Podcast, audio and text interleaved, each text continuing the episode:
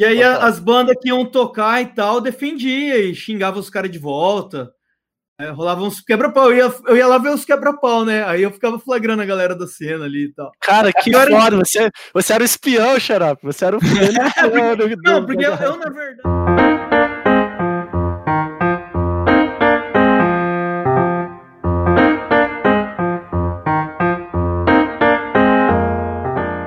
Bem-vindos ao sexto episódio do podcast Sem Pano. Aqui quem fala é o Lucas, seu apresentador. E eu tô aqui hoje novamente com meu amigo Art. Opa, salve galera! Tô muito feliz de estar aqui novamente, sempre estarei. Ah, boa. Vou, vou guardar isso sempre. sempre. E, de novo, voltando, né? Gostou muito, gostamos muito de gravar com ele e ele gostou muito de gravar com a gente também. A gente trouxe o Xarope. Opa, muito bom estar de volta aqui nesse podcast maravilhoso. Xarope, mais, um, mais uma participação, você já é tecnicamente membro oficial. Opa! Demorou, mano. Ah, e mais importante ainda, a gente trouxe um convidado especial dessa noite. A gente trouxe ele, que é produtor de eventos, é empresário, é um cara super gente boa, super foda. A gente trouxe o Gladson de Macena. E aí, Gladson? E aí, galera? É uma satisfação, obrigado aí pelos elogios não era pra tanto. É, só corrigindo, é Damascena. Damascena, desculpa. Mil perdões, Damascena. É. É, é, um, é um privilégio, uma satisfação participar. Eu, eu ouvi o último e fiquei bem contente com o convite. Ah, muito obrigado, cara. É, como vocês já perceberam pelo título, esse aqui vai ser uma volta na memória dos rolês de Campo Grande, parte 3. A gente gostou muito de fazer essa série. Ela tá tendo uma recepção muito legal na, nas redes sociais. Vem muita gente conversar comigo assim, relembrando de rolê, sabe? Relembrando de época passada. E é justamente isso que a gente queria trazer com essa série.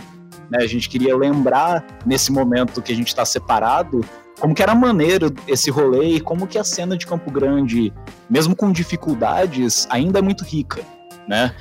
E quem melhor para falar dessa cena do que trazer alguém que estava diretamente envolvido em fazer essa cena acontecer, né? Que trazia as bandas, que procurava é, shows interessantes para o público. Então a gente conversou com o Gladson, a gente passou na Augusta, falamos um pouquinho com ele e agora estamos aqui dois grandes produtores, né? Xarope e Gladson juntos. Esse episódio tá pesado, hein? Esse episódio tá pesado. Se encontrem. Esse episódio tá em peso. é, tá, tá foda. E é legal, e é legal computar. É dupla, de... dupla. Essa dupla foda. É legal computar que assim o, o Lucas, para vocês que não sabem, ele, ele faz história. Ele tá fazendo história. Então, é, esse, esse conteúdo ele é bom para contextualizar, né? Que, que aconteceu em relação ao Solejo de Campo Grande, o que, que pode acontecer futuramente também, né? Porque são, são. Porque a história se repete, né, mano? Não é certo? Não é isso aí? É, de certa forma, sim. Mas é, o exercício da memória, a memória e a história andam lado a lado, né? O, o, assim, amigos historiadores aí vão bater o pé, vão falar, ah, memória não é história, mas a memória faz parte da história, né? Durante muito tempo, inclusive. E, pô, memória é divertido pra caramba, cara. Eu, assim, não só de aprendizado mesmo, mas de relembrar, lembrar momentos bons, assim. Exatamente. Com certeza. Ainda mais bons momentos nostálgicos, né? Bons momentos nostálgicos, cara. Essa, essa série tá me rendendo cada nostalgia, cada rolê da hora que teve. Cada rolê da hora que teve que eu perdi, infelizmente. Me arrependo muito hoje. Tem, tem vários, vários que, que, que, lamentam, pô, teve ou não fui e tá? tal. É, eu comentei no episódio passado com o Xarope que vocês trouxeram Matanza quatro vezes, né? É.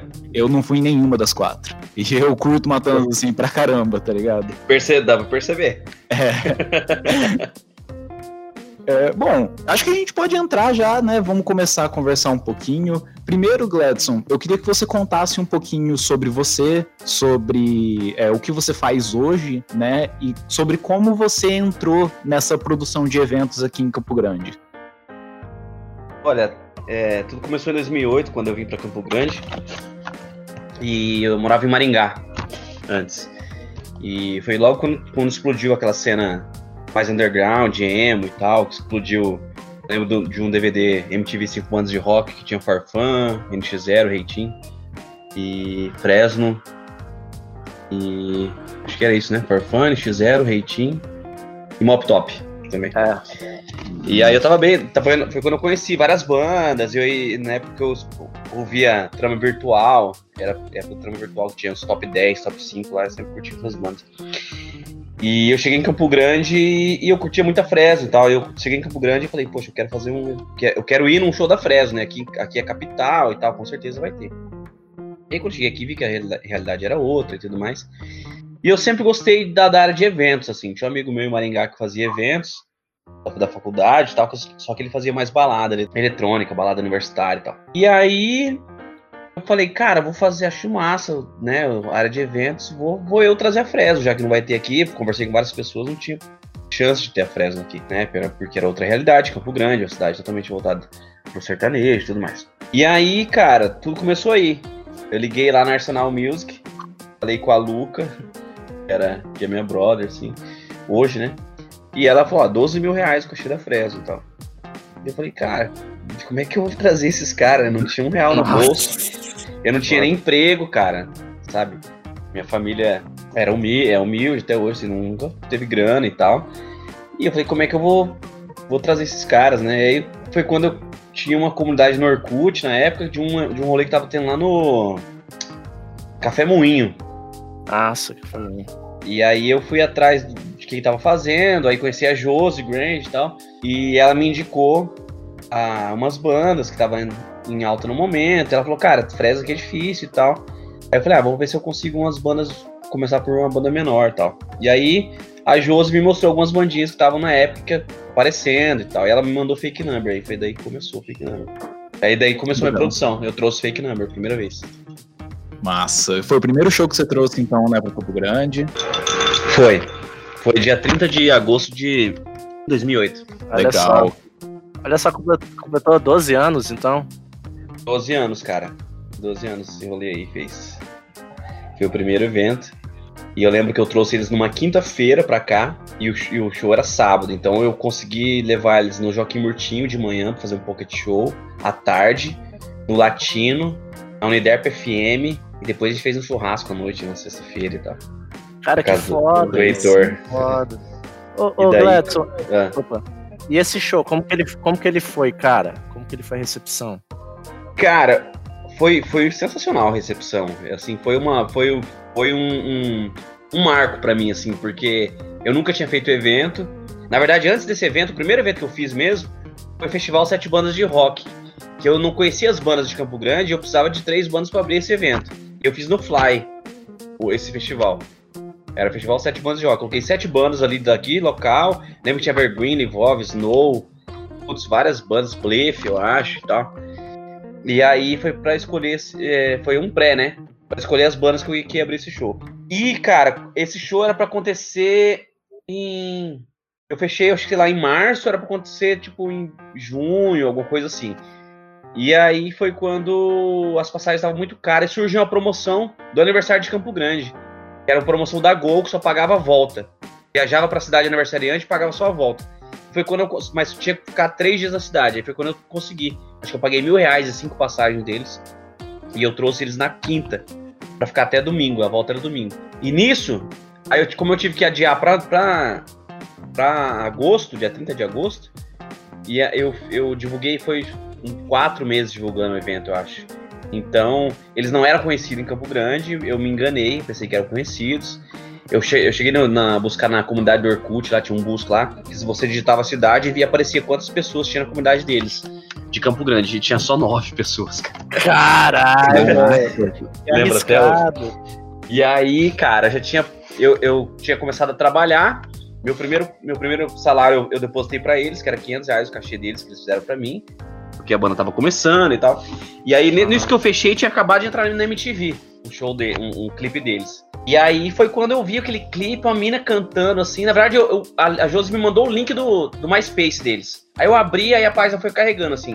Quando eu vi o visu da banda e uma mina gatinha assim cantando, e ela começou a cantar, falei, caralho, mano, é essa banda que eu vou trazer. Foi assim, cara, estalo na hora. Falei, Josi, é essa banda que eu vou trazer. Ela, calma, vai pesquisar. Eu falei, não, é essa aqui, cara. E aí fui atrás na hora, mandei um e-mail para eles. Aí o, o, o, produtor deles, que era, que era irmão da Electra, ah, me adiciona no MSN e tal. Na hora a gente já fechou, marcamos. Depositei no outro dia grana para eles tal, e foi. E, cara, o legal que foi. Como eu disse, eu divulguei quatro meses essa banda, cara. Eu bombei demais eles aqui. Ninguém conhecia, cara. E eles chegaram aqui, cara, como os astros do rock, assim, tá ligado? Da, da, dos adolescentes. Tinha, tinha umas 30 pessoas no aeroporto para ver eles. Na, tinha gente chorando na, na, na, na, escola, no Joaquim Murtinho, vendo eles fazendo pocket show. A gente fez uma tarde de autógrafo lá no do Jesus, tá ligado? Cara, foi sensacional, assim.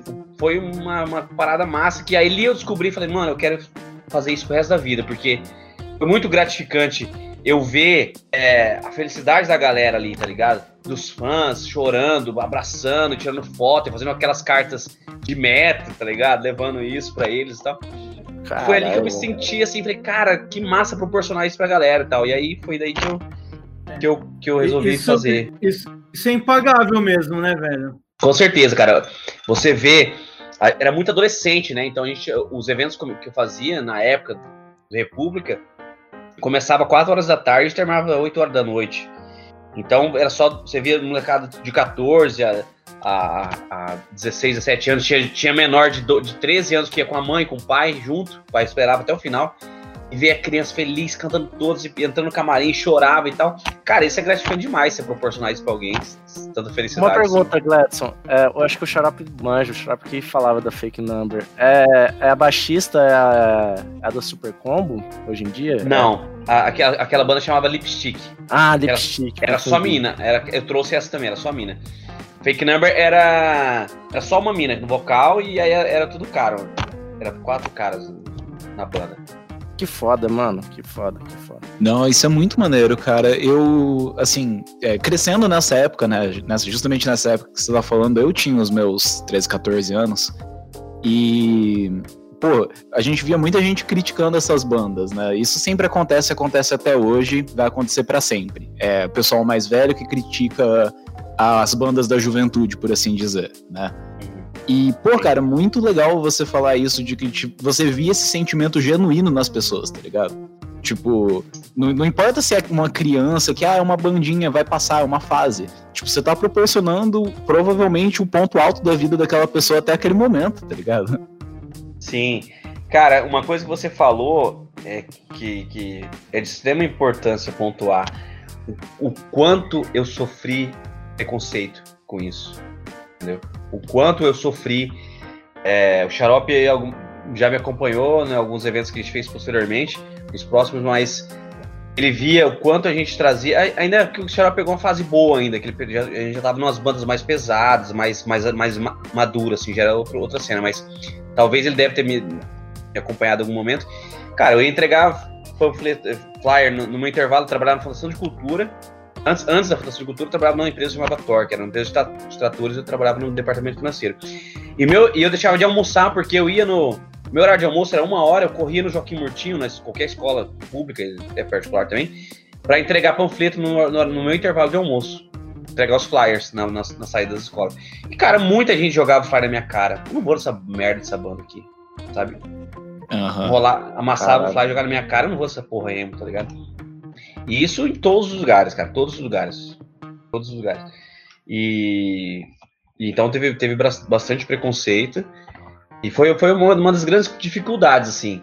Tá ligado? Me, me envergonhava um pouco disso. De, de, de às vezes tá, tem outras pessoas junto e, e, eu passar por isso. Sim, é isso, é, isso é complicado, cara. E, pô, é, tipo, acontece até hoje, né? Assim, é algo que eu não vejo indo embora nunca. Sempre vai ter uma sim. resistência, né?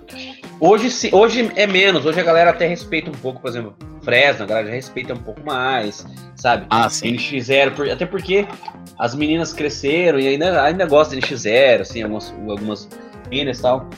Mas o, o, preconceito que era antes era muito forte. E aí, aí tipo assim, qualquer banda que aparecia não era não, nem, nem, nem é, tinha. Nem era emo, assim, mas qualquer banda de adolescente que, que aparecia era emo. Qualquer banda de rock nacional que surgia era emo, na época. Entre, 2000 e, entre 2008 e 2010, 12 ali, por ali, qualquer banda que aparecesse ali e tocasse um, um, rock nacional era, era emo. Pode ser por do pop, ao hardcore, aos, ao, entendeu? Qualquer coisa é, era jogado como emo. E ali, isso, isso enfraqueceu muito o rock, né? Eu acho que, que por mais que, que tenha um preconceito, foi o maior movimento, foi o último e maior movimento que o rock teve no, no país, né? Sim.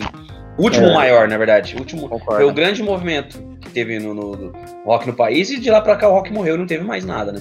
Essa mesma galera que reclama, reclamava e tal, é a mesma galera que fala que o, que o rock morreu e tal, é, não contribui, tipo, são os mesmos babacas, cara. São os mesmos babacas que sempre é. vão estar tá aí e sempre vão ser uma pedra no caminho, cara. Não adianta isso. E esses caras nunca vão contribuir, nunca vão contribuir com nada, tá ligado? É não, não vão nada, exatamente. É aqueles caras que reclamam, reclamam que não tem nada, quando você traz uma banda massa, o cara não vai, sei lá, uma desculpa aí. Sei lá. Ele fala, fala do cara do, do Matanza, agora lembrei. Agora, uma, uma, uma, nesse, nessa cena que eu falo que foi o último grande movimento do rock, que o pessoal fala que o rock morreu e tudo mais, o que que acabou, na verdade, que, que deixou o rock cair um pouco, além da, da, do conceito da mídia, da, da indústria é, financeira que, que movimenta tudo isso aí, o que acabou, cara, é o sonho rockstar acabou tá ligado? Antigamente, na, na, nessa época de 2008, 2012, 2013, o que mais você via na, na, cidade era uma galera andando com a guitarra nas costas, com o violão nas costas, tá ligado? Na cidade, com skate e um violão, e a guitarra. E você não vê mais isso hoje. A entendeu? imagem, né? É, o, por isso que eu falo, o sonho rockstar acabou. Se você, você vê a molecada hoje aqui, ninguém sonha em ser um rockstar hoje, cara, né? É, acho que foi a expressão, mas, cara, poucos sonham de ser um rockstar, de ter uma banda e tal. São poucas é, molecada nova que estão que, que em estúdio gravando, montando banda. Aquela, aquela época, cara, nascia, saía banda do buraco da fechadura, cara. É, é que tem. Era uma briga para abrir os shows que eu trazia, cara, que eu, que eu ficava sem graça de dizer não para várias bandas. Eu tinha muita banda ruim também que aparecia. é. e, aí os caras. E, e pior que era muito assim do público que ia nos eventos, queria montar uma banda, e o cara tava lá fiel todo evento, divulgando, na, na broderagem, participando. E aí fala, putz, cara, montei uma banda, posso abrir aí sem escutar é horrível. Como é que você vai falar não pra um cara desse, cara? Que tá ali sempre fortalecendo você e tal. Então era difícil. Então o que, que eu falo do sonho Rockstar? Antigamente, nessa época, quem tinha 16 anos e ia pra esse rolê tinha um irmão, que, ou irmã que tinha 12, 13 ali que, que via o irmão curtindo rock, via ele tendo uma banda e via ele indo pros rolês, alimentava isso nele. Ia crescendo, querendo fazer isso, isso, isso tudo, né? E a, a, a mídia também tava tocando rock e tal. Hoje, quem que irmão que você vê montar banda, cara, mais novo, mais velho, que né, não é. tem mais. Você coloca na rádio, você, só tem gente balançando a raba aí, na, na, na, TV, a irmã fazendo isso, o irmão também, indo pro funk. E eu, por isso que eu falo, o sonho Rockstar acabou. Pelo menos por enquanto. É. Cara, mas. Eu, eu, eu, desculpa te interromper, mas eu, eu, acho que isso também condiz. Eu, eu vi um estudo, cara, que fala que a galera tá deixando de aprender a tocar instrumento. E isso é muito real, justamente porque essa tem uma nova onda, né, que criaram tal de DJs, né, que a galera prefere produzir uhum. e, com, e com isso deixa de aprender a tocar instrumento, né. Tem um estudo, bem, tem um estudo bem profundo sobre isso, cara, que assim é, as lojas que conta que, tipo, ferra um monte de indústria, sabe? Tipo, a indústria de, de instrumentos musicais e tal. É um grande movimento, cara, muito louco. É, é um efeito dominó, né, cara? É um efeito é dominó. É, eu, eu vejo muito que o, o Rockstar de hoje em dia, é, pra, ele tá de diversas formas, assim, eu, eu vejo que para muita gente nova, que, por exemplo, gosta de trap, Assim, é, eu, eu não, nem vou me dar ao luxo de dizer que eu gosto de trap, porque não, não é uma música que é feita para mim, né? É claramente uma música que é pra atingir uma outra audiência.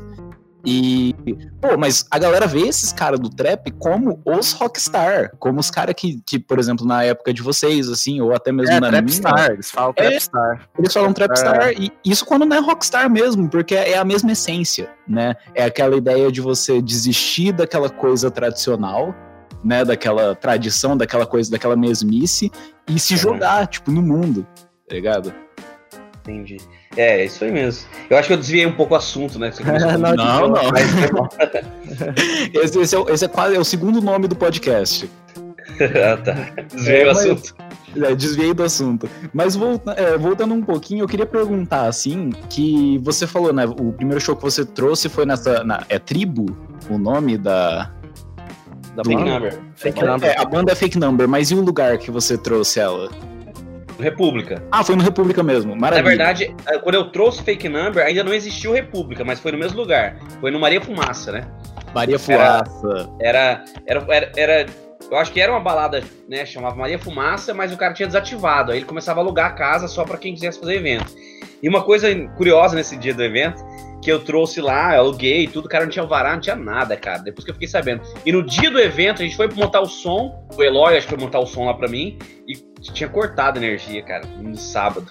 Puta. Eu, eu, fiquei desesperado, cara. Fui atrás desse cara e tal, até que o cara resolveu. E sei lá se ele fez um gato, não sei o que aconteceu. Acho que a, a energia. Ele, ele, pagou um cara pra ir ligar da, Ener, da aí é, eles foram ligar, mas foi um perrengue. Quase que não acontece esse show. Caraca, mas. Enersul na época, né? É, Enersul. E, e, nessa época, cara, é, falando do sucesso do, do show, além do público ficar bem satisfeito, a banda, cara, principalmente ficou muito satisfeito. Porque em São Paulo, cara, eles eram apenas mais uma bandinha de rock que tava aparecendo na MTV, entendeu? Tinha o contato e apareceu na MTV. Mas eles eram anônimos em São Paulo, entendeu? Eles não tinham. Não, mas tocavam para 300 pessoas, 200, cento e poucos, como tocava, como tocaram aqui. O show daqui deu 380 pagantes.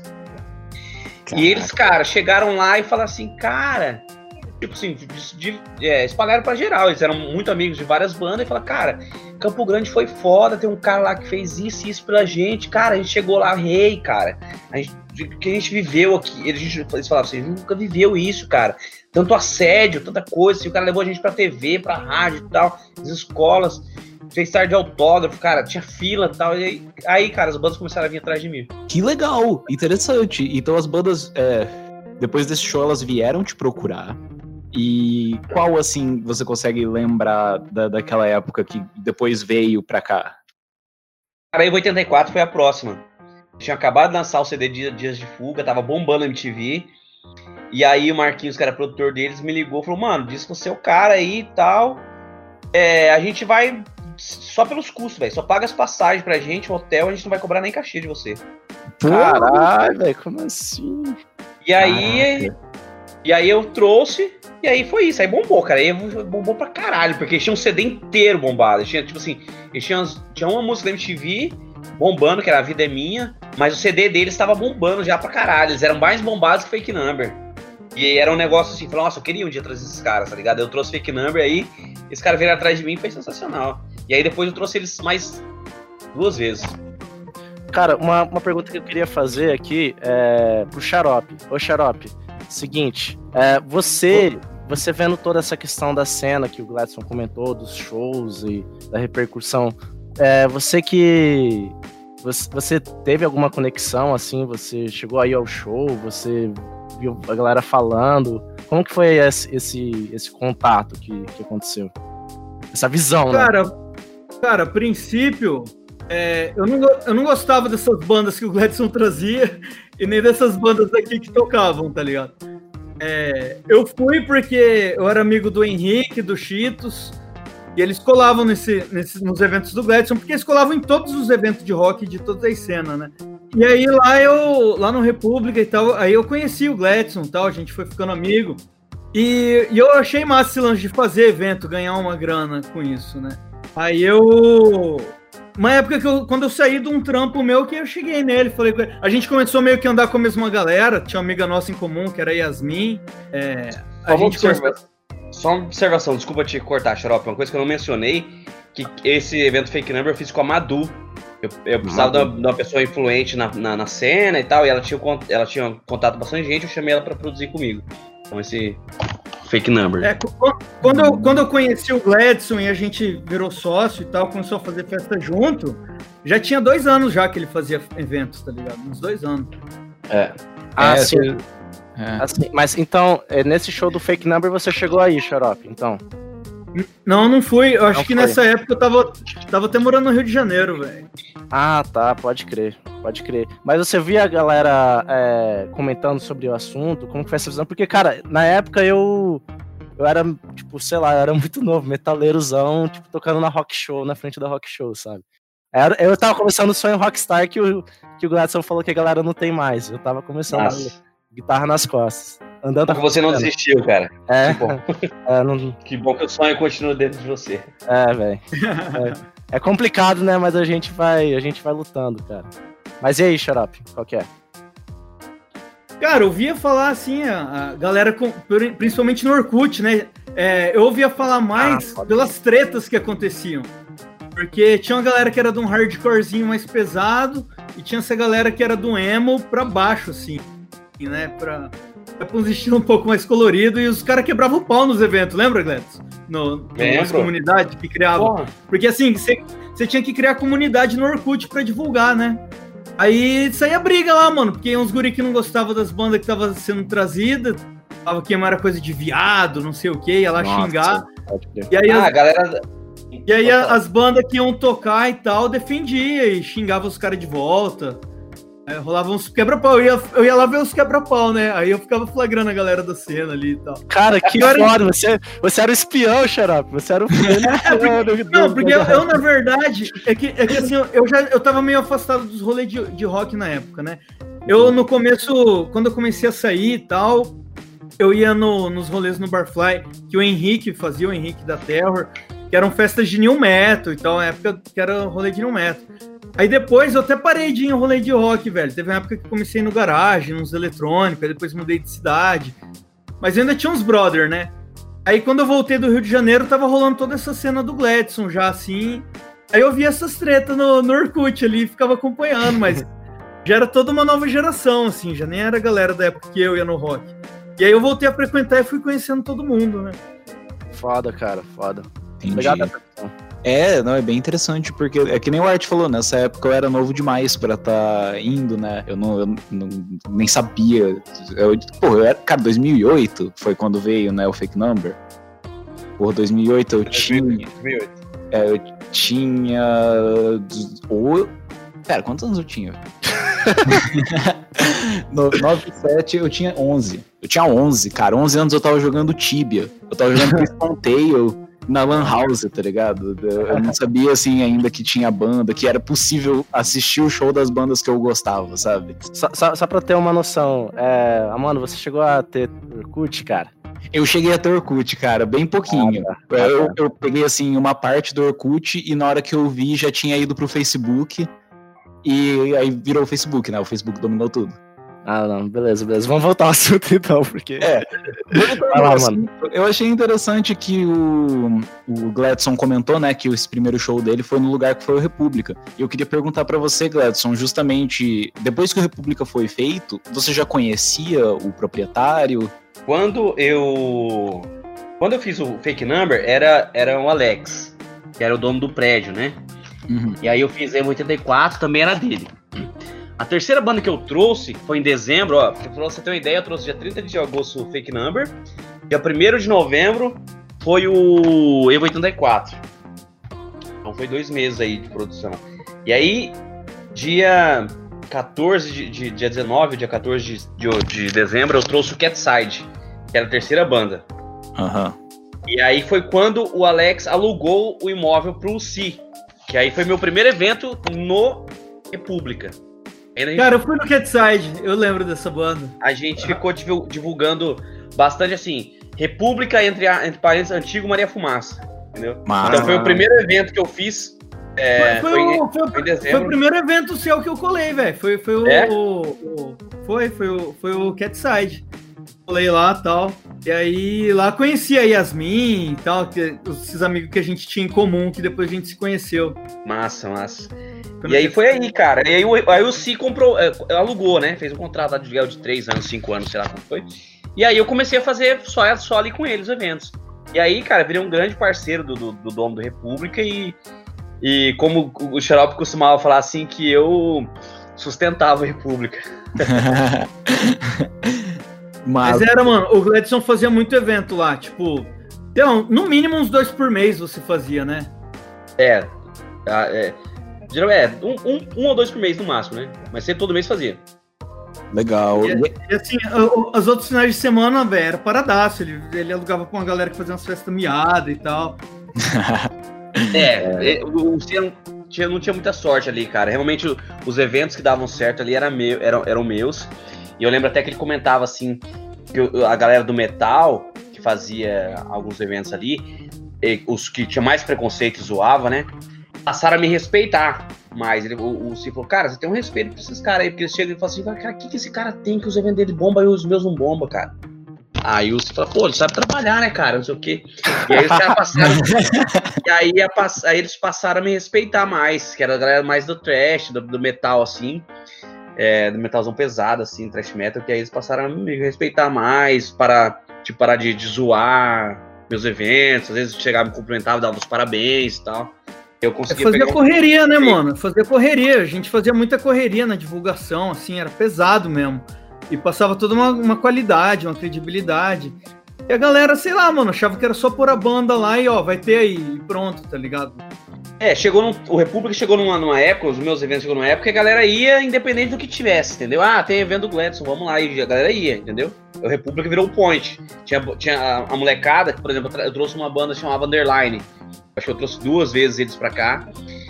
E, cara, a maioria das bandas que eu trouxe da, da cena independente, to, quase todas veio de graça. Tá ligado? Quase todos veio de graça só por, por, por pelos custos. Tipo, ah, cara, tem muita, tipo, ó, Underline, Fake Number, Eu 84 a primeira vez, Headside a primeira vez, é, é, Granada. E aí foram várias bandas que eu trouxe de graça. Aí, por exemplo, aí a Evo 84 que voltou, aí cobrou um cachê depois. Que aí os caras já estavam na, na, malhação e tudo mais, tá ligado? Uhum. Então eu fazia sempre evento. Então, mas tinha, tinha, tinha galera que colava, por exemplo, no underline da vida que não curtia o som dos caras, que nem conhecia. Ou que conhecia as músicas que conheceu porque foi atrás. E a maioria das bandas que eu trazia, é, no começo, pouca gente conhecia. Eu divulgava pra caralho e a galera que passava a virar fã da banda, que era tudo. Era tudo mesmo. As mesmas melodias, assim, digamos, né? Era tudo a onda emo, assim, era pra, as músicas tudo agradava Parecido. o público, é tudo parecido, agradava bastante o mesmo público, então, mas tinham algumas bandas que não que não que não, que não agradavam, mas eles iam pelo rolê, tá ligado? Porque tá, sabia que ia tá, que a galera tá, ia estar tá lá. Interessante. E então a gente é, pode dizer assim que no República foi onde você consolidou, né, o seu nome. Com certeza. Como, como produtor de eventos. E a, e a partir daí eu imagino também que você começou a sair das, das bandas, é, vamos colocar aspas, né? As bandas emo. E começou a puxar mais para esse lado também de eventos grandes, né? Porque você trouxe é. outros nomes também, né? Que não são só desse cenário. A galera, a galera, é, as bandas começam, a galera começa a amadurecer, as bandas começam a amadurecer, a cena começa a cair, você, você, como a, querendo ou não, eu passei é, por mais que fosse prazeroso ali para mim, eu passei a me dedicar a fazer só isso. Eu saí daquela empresa que eu trabalhava, fui para a Fundação de Cultura. Então, eu fiquei um ano, um ano só trabalhando com eventos. Uhum. E aí eu uhum. consegui um trampo na, na, Fundação de Cultura. E que era que eu, que eu que me ajudava a pagar a faculdade e tudo mais. Né? Eu tinha uma bizinha, andava pra lá e pra cá com a bis. E uhum. aí foi quando a galera começou a exigir outras bandas. Eu, eu vi que eu tinha que atingir, atingir outro público também porque isso aí ia acabar, entendeu? E aí a primeira banda, por mais que, que fosse do mesmo público ainda, a primeira banda mais pesadinha que eu trouxe, que foi. que teve um sucesso, foi um, acho que até então foi o maior evento, foi, foi o Glória, foi quando o Xarope entrou. Foi quando o Xarope entrou na minha vida. O Xarope entrou mudando tudo, chegou com o pé na porta. Chegou, é, chegou com voadora.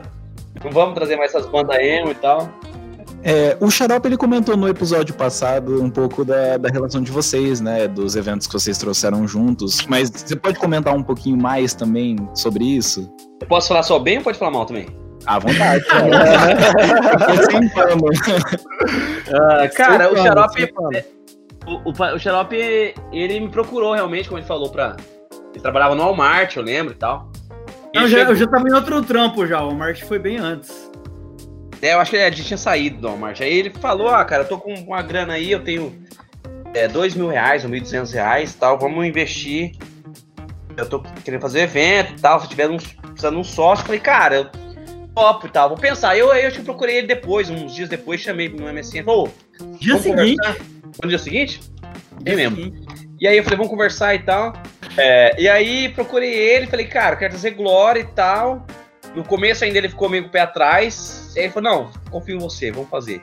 E aí rolou, cara. Aí rolou uma, uma parceria forte aí. Alguns eventos é, ele não queria entrar. Vou desmentir ele aqui, que ele falou que todos que deram prejuízo é mentira. os, que ele não, os que ele não quis entrar.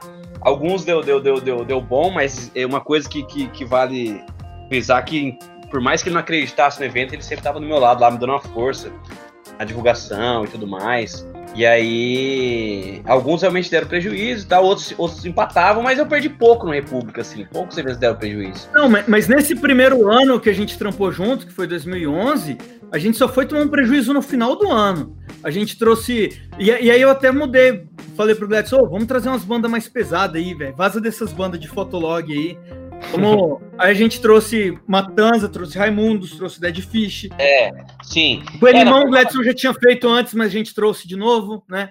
É. Aí. aí verdade, a... o Xarope era um cara bem, bem sensato, assim, e, e, algumas bandas, por exemplo, acho que o Elimão eu já tinha trazido, e, e 84 também e tal. Ele falou: não, as bandas que você já, tra já trouxe, que é sua, pode fazer sozinho, te dá uma força e tal. Eu lembro de alguma coisa assim. E aí ele não entrava. Mas a gente quando a gente pegou firme pra fazer, no ano que a gente trouxe Glória, a gente, cara, a gente trouxe Glória, Dead Fish, Raimundos. E o xarope era muito pão duro, cara. Nessa época, o xarope era muito pão duro. Aí ele pegou e ficou puto, porque ele perdeu. A gente perdeu 7 mil reais na Fresno, eu acho. Ele ficou puto. Não, acho que nem foi tudo isso, cara. Foi, foi, foi, sim, foi menos. Foi 7 mil. Tudo isso. Oh, mas esse. E aí, a, a, mas a Fresno. Olha, olha só, Fresno a, a, Fresno, como era um evento muito grande, muito caro, não cabia no República. A gente fez no Clube União. A gente saiu procurando casa e tal. Acabou que o Clube União teve um preço que a gente considerou legal. Mas olha só, tinha gente que não colava no Clube União, era fãzato de Fresno, mas tinha preconceito com a casa, velho. E aí não, colar, não colou no evento, bota fé.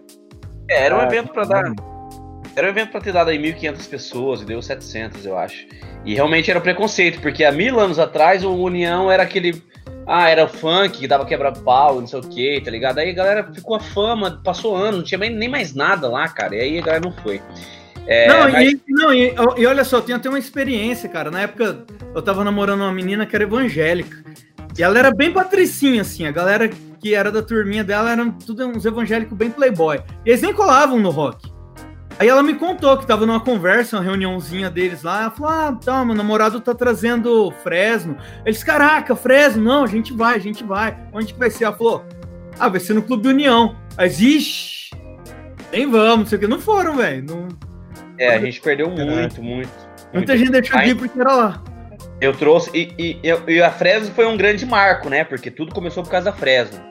E isso aconteceu em 2010 não, em 2011.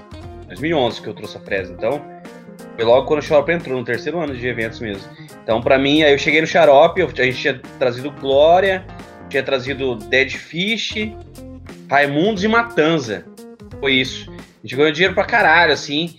E aí só sei que no final, por exemplo, o Xarope entrou com 1.200 reais no começo, ele terminou o ano com 18 mil reais na conta. Caralho, cara.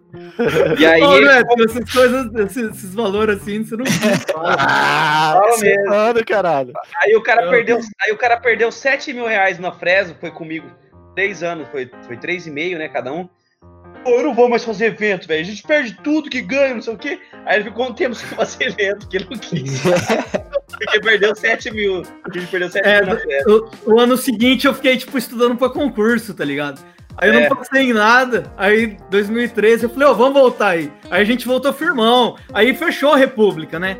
Aí, em 2013, a gente passou fazendo evento no Fly. A gente fez Reitim. O Art tocou no Reitim. Eu toquei, aí, cara. O Art era da Bravo. Brasa, Brazo. Brasa. Brazo. Brazo. Brazo. Você era da Brazo, Art? Cara, eu toquei um ano com eles, cara. Você deu um tempo com eles, né? É, eu...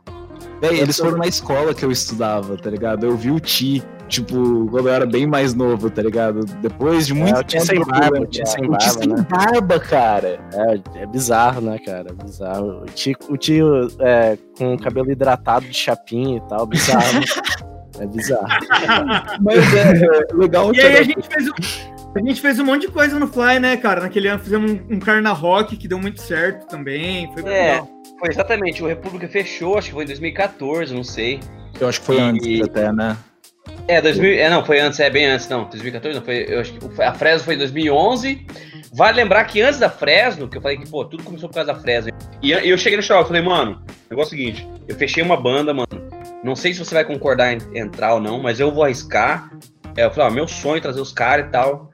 17 mil é a Fresno. Queria saber se você quer entrar, arriscar, se você não quiser, beleza. A Xarope falou, não, demorou, tamo junto. Aí entramos.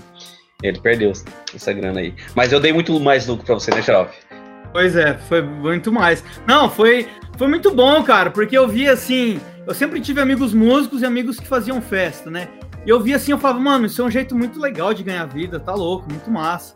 É prazeroso, e, cara. É, prazeroso. é porra, e, e, justamente esse lance que o Gladson falou de, de ver a galera curtindo. Teve evento que deu prejuízo e que eu adorei fazer a festa, tá ligado? Foi incrível tá, tá lá e tal. Acabava tendo uma recompensinha, né? Foi, foi uma boa época, assim. Vale destacar aqui a honestidade desse cara. Eu vou contar um episódio que eu nunca esqueço. E eu tenho o maior prazer de contar isso e dividir com, dividir com várias pessoas sempre que eu, que eu tenho oportunidade de falar. Da honestidade do xarope. É, a gente tinha uma, uma, confiança muito grande ali. É, e às vezes tinha evento que, que tá uma bagunça só, que misturava dinheiro de, de, antecipado com na hora e tal, tal. E a gente fechava o caixa ali era é, igual eu escutei, escutei uma, uma, uma, entrevista do, do Mano Brown, fala assim, não, era igual assalto, pegava o dinheiro, tirava, pagava as coisas, sobrava, dividia, assim. Nem, nem tinha planilha, contar se tava batendo caixa com o ingresso na urna. A gente não fazia muito isso, assim, porque era muito correria e tal. E, e, um dia, já tínhamos passado seis meses, acho que a gente nem tava mais fazendo evento junto, cara.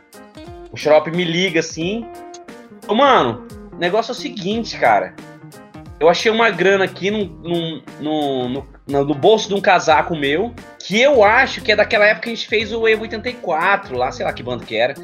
E, cara, tem 600 reais aqui, é tudo trocadinho de nota de 2, de 5, tudo picado, e eu não guardo essa grana, eu não, eu, eu não tenho, não, tenho, não sei de onde pode ter saída, a não ser do caixa do evento que, que ele, o xarope ia com uns casacos, umas calças largas, assim, cheio de bolso ele guardava a grana ali pra não era, perder. Era aquela época daquelas calçonas de palhaço, tá ligado? É. Já tinha até passado a, moda, mas eu ainda usava, era meio e, Mano, eu já tinha. Ele nem fazia mais evento comigo, seis meses depois e tal. Ele me ligou, falou: Cara, vem buscar a, sua, a metade é sua, cara, vem aqui buscar. Pô, cara, ô, Xarapa, vou te, vou te falar que, que isso é uma grande virtude sua, cara. Honestidade, muito foda mesmo. Eu sou o um herói por aqui. e mas... aí a gente foi pro Fly, né? O Xarapa tava falando, a gente foi, foi pro Fly enfrentar a Fátima.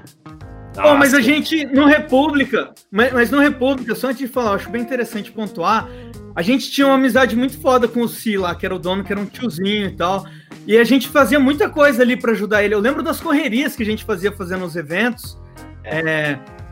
Mano, lembra a gente é, quando ele construiu, que o Si era um tiozinho nordestino, daqueles cara que sabe fazer tudo. Mexe com fiação. Inclusive, eu fui duas vezes no Nordeste visitar ele já. É, e, e me, mexe com encanamento e tal, faz, sabe fazer gato de tudo. Lembra que ele construiu no braço, Gladson, uma concha acústica que ele colocou naquele gramado lá no fundo? E aí, do Raimundo. É, e cara, era uma concha acústica enorme, linda, bonitona, assim, cara. E a gente levantou ela, ajudou a instalar. Eu, Gladson e o Hugo Zucarelli, assim. A gente ajudou a carpir aquele fundo altas vezes. Ixi, era muito massa, velho. Era uma, era uma correria foda.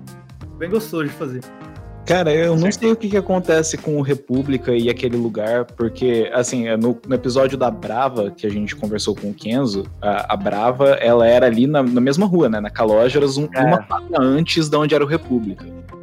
E, pô, a, aquela região é sensacional, tá ligado? É sem palavras para aquela Histórico, região. né, cara? Histórico.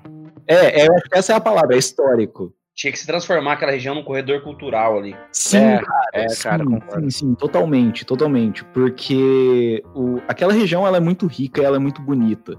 E, porra, eu não sei o que acontece naquele lugar do República que as tentativas de abrirem coisa lá não deram certo. Cara, é, eu lembro que. Eu lembro, tem uma outra boate, você lembra, Arte? O, o Napa fez um Tropicanapa lá, cara. Sim, eu não lembro o nome dela agora. Mas é, eu também não lembro o lugar. Eu fui lá, eu acho que. Eu fui lá em dois eventos. A produção acabou de falar aqui, é FIT. É, foi o que mais durou ali, né? Foi três anos quase ali. É, eu acho que foi o que mais durou mesmo. Não sei quanto tempo Maria Fumaça ficou. Maria Fumaça acho que foi um ano só, e antes do Maria Fumaça foi o Sarau do Geral. Sarau é, do... É, cara, aquela região era incrível. Inclusive, eu vou até comentar aqui, porque é, a gente não comentou nos dois episódios anteriores. Eu acho um crime que tinha a, o sarau, o sarau no mercado cênico.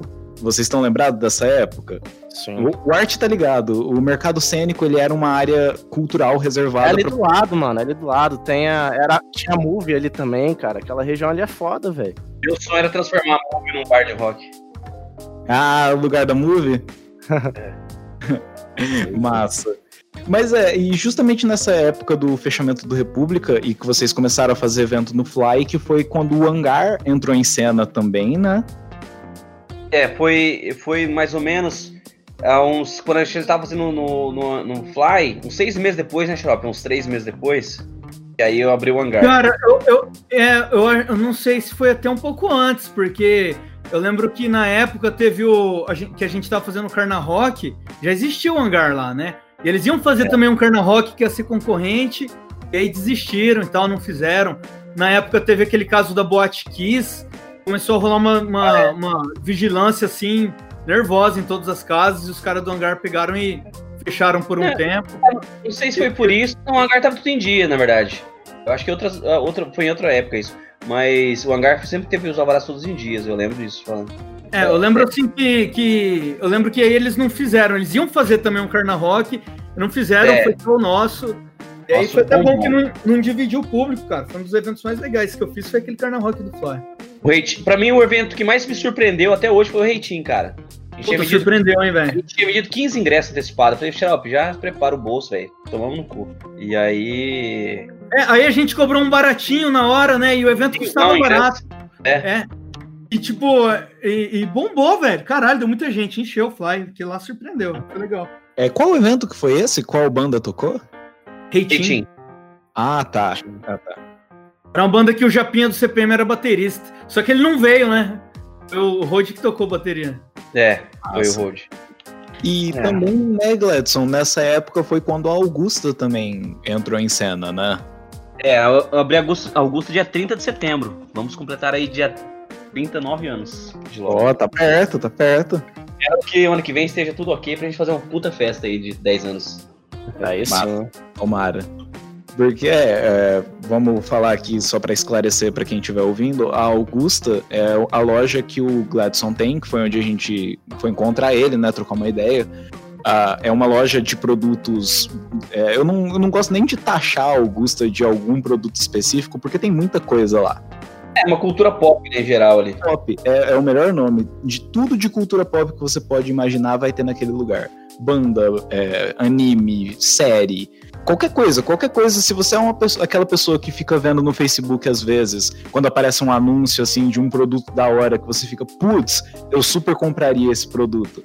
Tem na Augusta. Eu tenho certeza. Cara, as meias, as meias são fodas, são aprovadas. Eu comprei meias lá, muito boas. É, e outro ponto que eu acho importantíssimo frisar é que, se eu não me engano, eu posso estar até enganado, mas se eu não me engano, a Augusta é o, talvez o único lugar de Campo Grande que vende Brutal Kill físico. Né? Graças a Deus.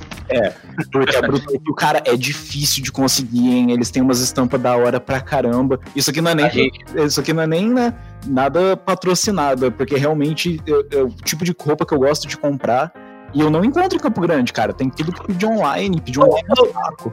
Eu por sou falar suspeito. em Augusta, por falar em Augusta, ô Gledson, você tem que me passar a, a, caneca e o quadrinho lá pra eu fazer o sorteio do, do episódio de Naruto do Naruto. Fez ainda o sorteio? Não, velho, tô esperando você me passar os negócios. Tá pronto já. Só pra lá.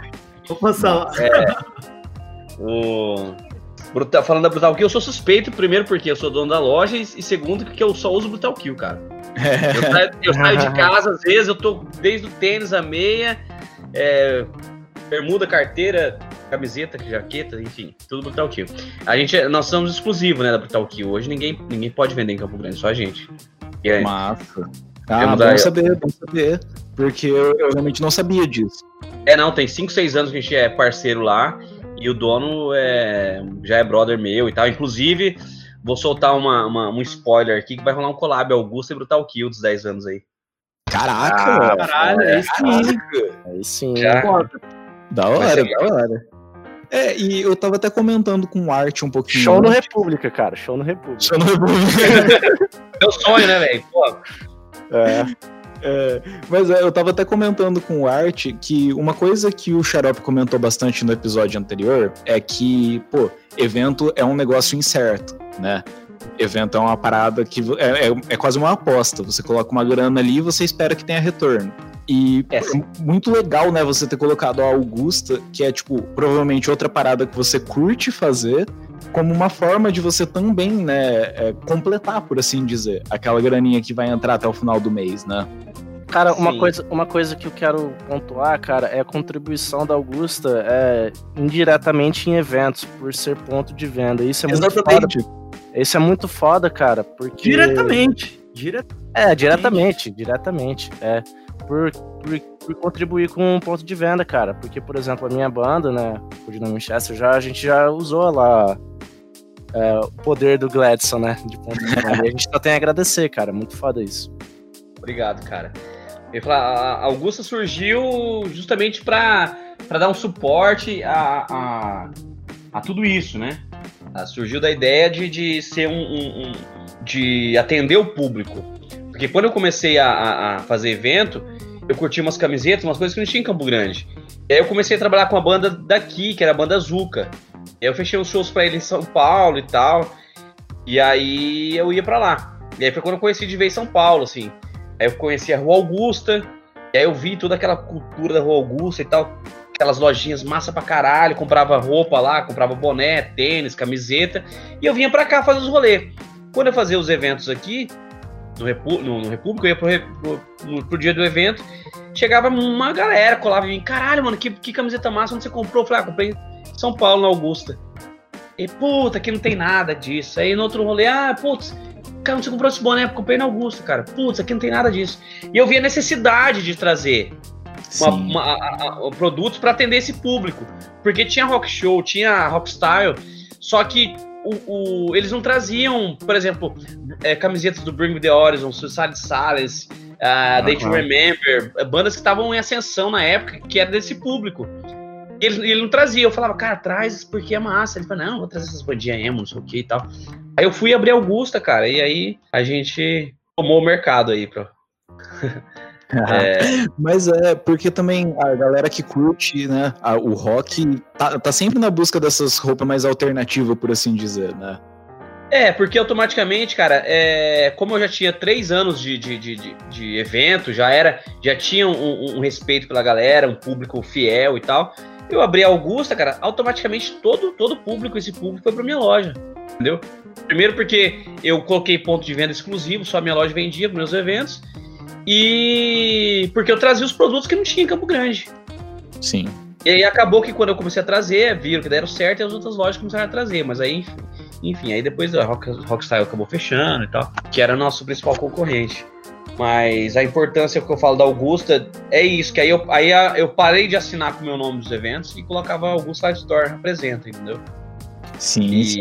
comecei a fazer tarde de autógrafos na, na, loja. E aí, quando, quando a gente começou a trazer bandas mais maduras, outros meios, trouxe Emicida, eu trouxe é, Fresno, eu trouxe três vezes. O mais legal é que tudo isso começou porque meu sonho era trazer a Fresno. E na segunda vez que eu trouxe eles, eles vieram atrás de mim. Falaram, cara, a gente tá fazendo uma turnê pelo Brasil, a gente tá realizando nós mesmos, somos o dono, a gente é o dono do evento e tal a banda é a dona do evento, e a gente contrata um produtor local e dá comissão para ele da, da, bilheteria, dá uma porcentagem da bilheteria para ele e a pessoa não tem risco nenhum, só faz a produção e em Campo Grande a gente quer que você faça. Porra! Que foda, mano. E aí foi Caraca. quando eles fizeram a turnê acústica dos três primeiros lá, onde tudo começou, a começo de tudo, que era o nome da turnê, que eram os três primeiros CDs da época independente, eles, fizeram, eles tocaram acústico. E aí a gente fez um hangar, bombou.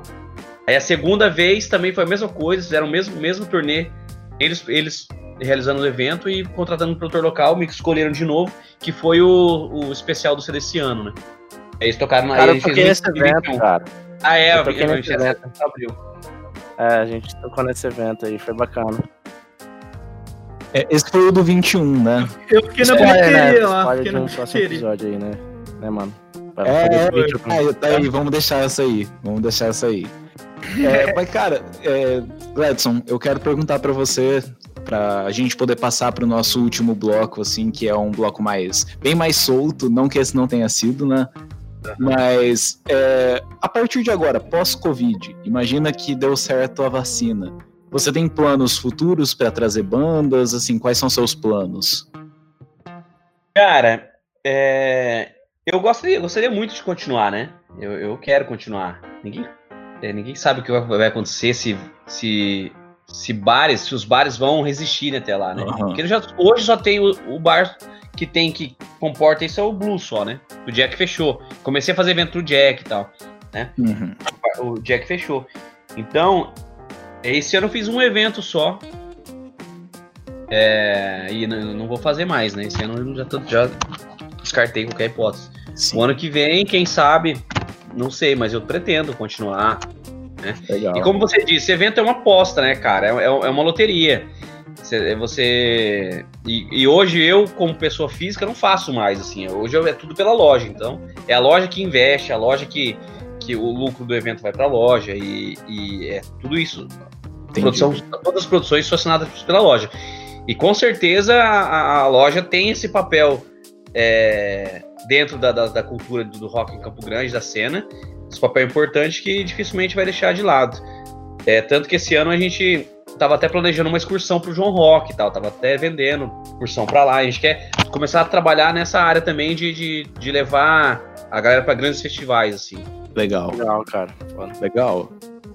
E Oi. aí eu, a pretensão de continuar, temos pretensão, pretensão de continuar, mas vai depender da estrutura em Campo Grande, né? Que se vai ter até lá, né, cara? Porque a gente, é, a gente não sabe quem vai resistir. Mas público vai ter, a galera vai cobrar, né?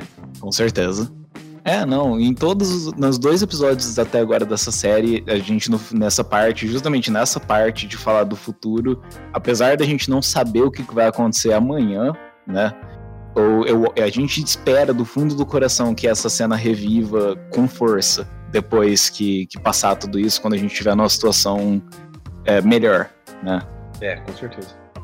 Mas acho que assim, então a gente pode passar para essa parte. Essa parte a gente vai relembrar algum lugar específico que fechou, não necessariamente por causa do corona, mas que, que fez parte da sua vida aqui em Campo Grande. E beleza, eu vou começar então falando de um lugar que eu já mencionei aqui e que eu tô me sentindo culpado até agora por não ter falado nos episódios passados, que é o mercado cênico. Né? Ah, o, mercado, é, o, mercado, cênico não era um, uma, um bar, não era um, uma, um lugar privado, por assim dizer. Ele era parte de algo público. E, cara, fazia uns eventos tão da hora, naquele espaço ali da, da Calógeras, naquele paralelepípedo, né? Que, é. putz, dava um ambiente muito legal. Eu fui em alguns saraus lá e era sempre muito divertido, não importasse quem estivesse fazendo só pelo lugar ali de você ver a exposição né, da, da cultura de Campo Grande mesmo, e assim, dança, música. Eu fiz até um aniversário lá com o lançamento né, do vídeo arte. Uhum. Do, da Winchester, é, caiu no mesmo dia do meu aniversário e eu acabei. A gente acabou comemorando. Era o meu aniversário, o aniversário do Napa e o lançamento desse primeiro vídeo da Winchester. É, cara, puta, então, o mercado cênico abraça aí a Marilu, cara. Marilu que é foda que organizava essas paradas, ela trabalhava de produtora nossa e ela ela, puta, cara, que mulher foda. Mulher Legal, foda. eu não sabia, cara, eu não conhecia ninguém da administração, assim. É, era, era a galera de teatro, cara. Lá era o um ambiente de teatro, assim, que, que a galera, que eles começaram a fazer alguns eventos e, e como a, a Marilu era produtora, a gente acabou trabalhando com ela e tal. E, puta, mano, foi, foi muito massa lá mesmo, hein, cara. Lá é um lugar. Que, é, era um, é um lugar bom que você pontuou, cara, que era um lugar que não era conhecido nem pela galera de rock, não, cara. Underrated, Sim. assim. Sim, era do lado da movie ali, mas era muito escondidinho, cara. Era, é. era um negócio bem assim, de cultura mesmo, né? Assim, é, eu digo, cultura nesse sentido de apresentações artísticas de, de teatro, de poesia, de dança. Ela era, era pura arte mesmo, cara. Pura arte. Legal. Vocês chegaram aí em algum, alguma ocasião, Xarope e Gladson? Não, não, não fui nenhum. É, o mercado cênico, né? Não, é, ele ficou pouco tempo até, eu acho, né, Arte, fazendo evento assim. Ah, cara, eu acho que não durou nem um ano lá, hein, mano. Sim. Eu acho que ele foi num, foi um momento que a gente tava muito nativa, então a gente. É, geralmente ou a gente tava fazendo evento ou a gente tava divulgando evento em algum lugar. A gente nunca sim, tinha sim. tempo pra ir nos rolê.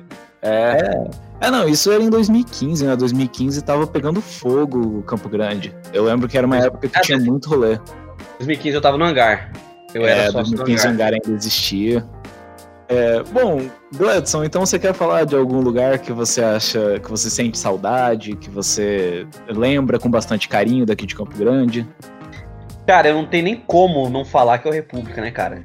Foi o meu berço ali, foi onde tudo começou, onde era a minha casa, minha segunda casa. Eu me sentia em casa, literalmente, todos os sentidos ali. O Si, grande parceiro, brother, como eu disse, virou um grande amigo, ele, a família. E já fui para o Nordeste duas vezes visitar ele lá, que ele tem um. Hoje ele tem um balneário lá e tal. E, e eu carinho enorme pela República, por todo esse público que, que colava, que me acolheu. E hoje eu, eu devo tudo, tudo, tudo à República e a essa galera, né, cara? Tem, tem Augusta, é, graças a ele, hoje eu tenho minha casa, minha, minha vida. Graças a tudo, onde tudo começou na República e essa, toda essa galera que até hoje me acompanha. Vocês são clientes da loja, até hoje, quando eu posto alguma coisa falando sobre isso, nossa, chove de inbox no meu, no, no, no meu Instagram falando dessa época, agradecendo a galera. Até hoje a galera. É muito, é muito gratificante ver o carinho da galera por tudo isso, saca? Tem um respeito por todo mundo. E é isso, para mim o que faz grande falta é o República. É, o Xarope comentou do Voodoo também, da, da, outra vez eu gostava de Voodoo, foi pouco, mas eu gostava. Mas não tem como eu falar outra casa, não ser o, o República. Apesar que eu tenho uma saudade do hangar também, mas por, por um carinho enorme e gratidão por tudo quando começou a República. Legal, cara. Foda. É, o República foi especial para muita gente. Eu comentei no episódio passado também que tinha muita gente veio conversar comigo quando a gente fez a primeira edição e depois que eu perguntei, né, sobre os rolês que as pessoas sentiram falta, e o República foi mencionado várias vezes. Várias, várias, é. várias vezes. Massa. Foi o lugar onde eu comecei a dar rolê. Né? Foi, foi o meu primeiro show, assim, também. Que massa. Feliz. Massa. E você, Arte? Cara, você falou do, do, do mercado cênico, República. Eu vou usar essa mesma rua ali, o mesmo quarteirão, então. Eu vou falar da Movie, cara. eu vou falar da Movie. É legal, é, é, legal lembrar, cara, porque eu fui lá algumas vezes. É, eu lembro que quando o Luciano começou a tocar na Plano Zero, a banda, né, e tal. É, e o, o, a Movie decidiu fazer uns, uns eventos de rock lá, cara. Só que. Não, sério. Verdade, verdade. Ô, mano, e foi. Cara, foi sinistro, cara. Foi, não tinha muita gente, né? Como sempre galera preconceituosa, enfim. Mas, mano, foi sinistro, cara. A luz lá é muito foda. Deixava a galera ah, doidona, assim. Sim. O ambiente. O problema é que era muito seletivo, muito caro, né, mano? Isso tem, tem que ser pontuado. Mas, ô, legal lembrar de um lugar. E, e se quando essa pandemia aí passar e o caramba, quatro, vacina, é, lá tem que aproveitar alguma coisa, cara. Lá Sim. é foda. Lá é foda mesmo. Imagina lá um bar de rock, cara. Lá eu imagino um bar de rock mesmo. A estrutura da movie era fodida, cara. Fodida. Eu fui, acho que umas duas, três vezes só lá. É, nem lembro como que eu fui parar lá, mas eu sei que eu entrei. E, cara, a, a estrutura era sensacional, só era difícil, né, o, o valor, o preço. É, isso, isso é fato. Isso é fato. E você, Xarope? Qual que eu indico? A... Qual que eu indico? Qual, qual que eu sinto saudade? É, qual que você lembra aí? Não, não necessariamente saudade, né? Mas assim, que você. É, que você lembra, pode ser qualquer coisa, cara. É um lugar da hora que você sente falta e que fez algum. Pode ser uma praça, sei lá, que tinha evento, lá, o Vai ao Racha, sei lá. Cara, teve um, um, um lugar que foi muito legal, foi o Cavalo de Ferro, né? Nossa, velho. Foi. Que era do Gregório e tal, era ali na. Oh era bem legal esse lugar, cara. Era um espaço muito grande, rolou bastante era banda. Celestino ali. Celestino, e eu lembro de ir lá e o rolê que era de metal e de hardcore tá bem bombado, cara. Bastante gente. Legal. E eu frequentava até lá mais. É, lá era muito foda, cara. Foi um rolê muito bom. Sinto falta. Agora Legal. não tem mais nada, né, velho? é, não. Oh, acho que o único lugar que ainda tá tendo evento que eu tô vendo é aquele irlandês lá, né? Que a galera ainda tá tendo evento, né? E o Rota, né? Violão, né? É. Não, parece que, agora pode ter, parece que agora pode ter banda, o Gladson. É? É, parece, é liberaram e tal. Isso que bombou ontem, velho. É foda, né? A gente tá numa pandemia e. Enfim. Tá louco. É, é. esse é o negócio, né, velho? A gente ainda tá na, no, no corona rolando cada vez pior, tá ligado?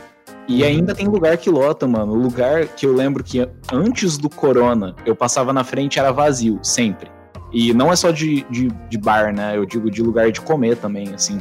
Você passava na frente vazio, duas, três pessoas. Agora tá lotado, cara. Porque são os únicos lugares que estão abertos, tá ligado? É, a galera, a galera, a galera não, não persiste, assim, nessa questão de é, se cuidar, né, cara? É, porque assim. De ansiedade e tal. É, eu entendo, assim, de um lado, tem a questão econômica do cara, do dono do estabelecimento, né? Tipo, pô, o trabalho do cara tal. Sim, beleza, né? Mas, porra, cara, a, a, galera que vai é pesado, mano. Eu não sei, eu me sinto incomodado, cara, de ver a quantidade de gente que tá tratando como se a gente tivesse normal. É, e eu, o que me revolta é, pô, os, os bares podem abrir, essa aglomeração toda, aí o parque, que é um espaço público, a galera vai para se exercitar, cuidar da saúde, da mente, não pode, tá? Não, isso não pode abrir, que não pode ter, aglomeração. Mas os bares, que é, que é pequeno, que, que todo mundo não usa máscara, sabe, não tem distanciamento, pode, mas o parque é gigante, que a galera vai lá curtir um, uma sombra e tal, ficar em, em distanciamento, não pode abrir. Exatamente. Dá pra, é. Não dá pra entender o que o governo. É, acho que a gente tem que torcer cada dia, esperar por um dia melhor, por um dia menos merda. É, eu não saio de casa desde dia 8 de março, cara. É. O meu último evento foi do Charlie Brown Jr. lá no, no Jack, fiz em parceria com o Juliano lá. E, enfim, aí eu não saio mais.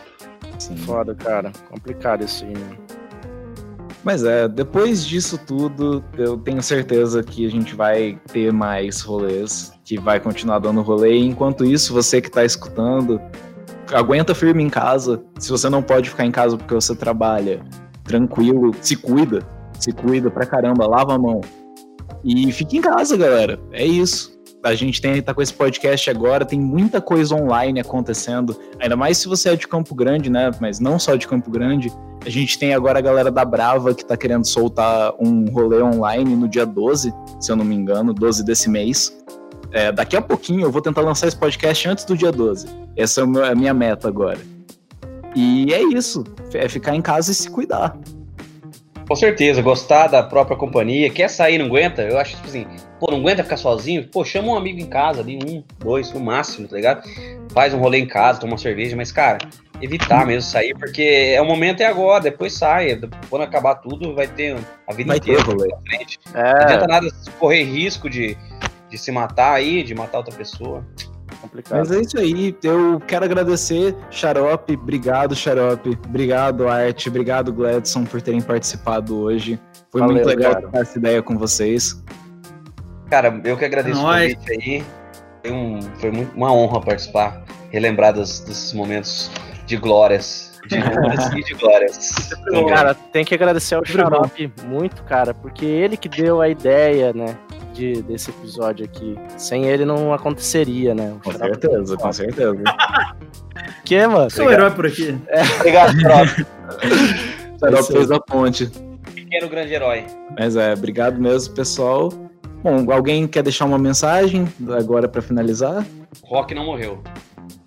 não morreu. É isso aí. Morreu. Foda, foda. Bom, é, obrigado e até a próxima. Valeu. Valeu.